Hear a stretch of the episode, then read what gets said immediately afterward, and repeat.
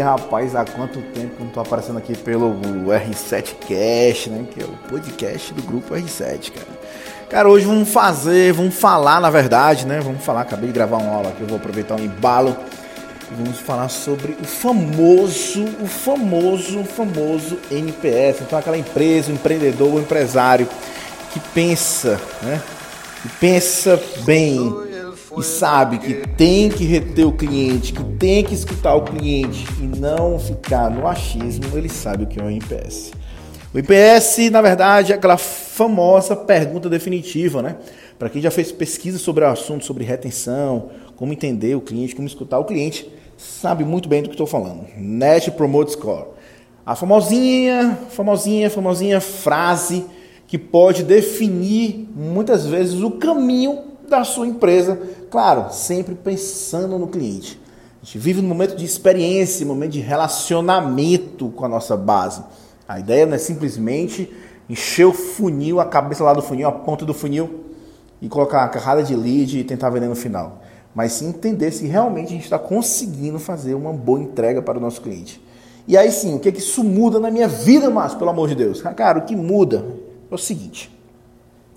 Na hora que você tem uma nota boa do NPS, significa que você está entregando o que o teu cliente deseja. Se você está entregando o que realmente ele deseja, ele vai recomprar de você. Se ele recompra de você, provavelmente ele vai te indicar: olha só que coisa linda, mágica, perfeita, tudo em cadeia.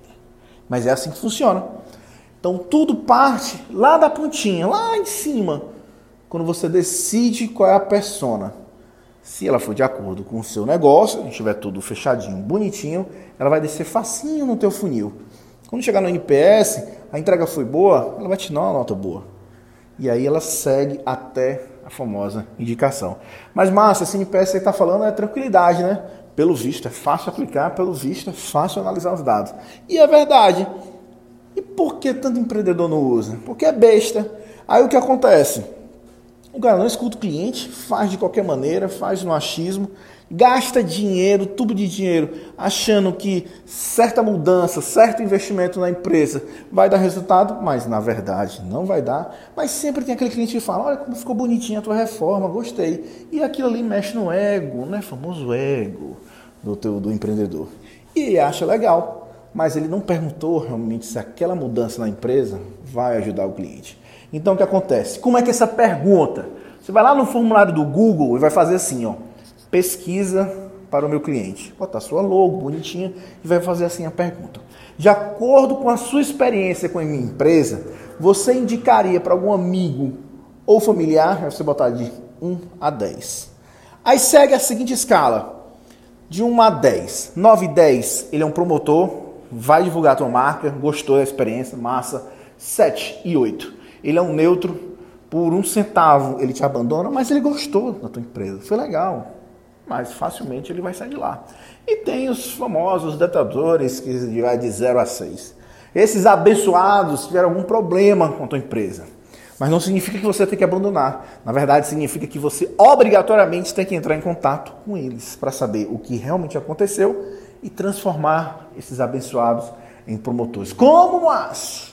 Como eu explico no próximo podcast, tá bom? Que aqui são drops de informações. Mas claro, corre para o formulário do Google, corre para fazer essa pesquisa, manda para o teu cliente, manda para quem comprou contigo e analisa, escuta, espera ele te responder, tá bom? Meus amigos, só avisando que meu nome é Márcio Casemiro, sou consultor corporativo aqui do grupo R7, pelo R7 de Gestão, treinador tem um curso aqui, a Sagra Jornada do Cliente, venda mais para o mesmo cliente. Também estou no curso Grupo de Mentoria 4.0 e Grupo de Implementação. Precisando de alguma informação, precisando de algo a mais, eu falo muito disso no meu Instagram. Vai lá, Márcio Casemiro, arroba Márcio que eu tenho um total prazer em estar passando, comunicando, informando coisas importantes em relação a cliente, venda e tudo mais para quem está lá me seguindo, tá bom? Então segue lá e a gente se vê no próximo podcast. E pode me cobrar essa questão de NPS, como eu posso avançar com isso. E aí eu te ajudo, tá bom?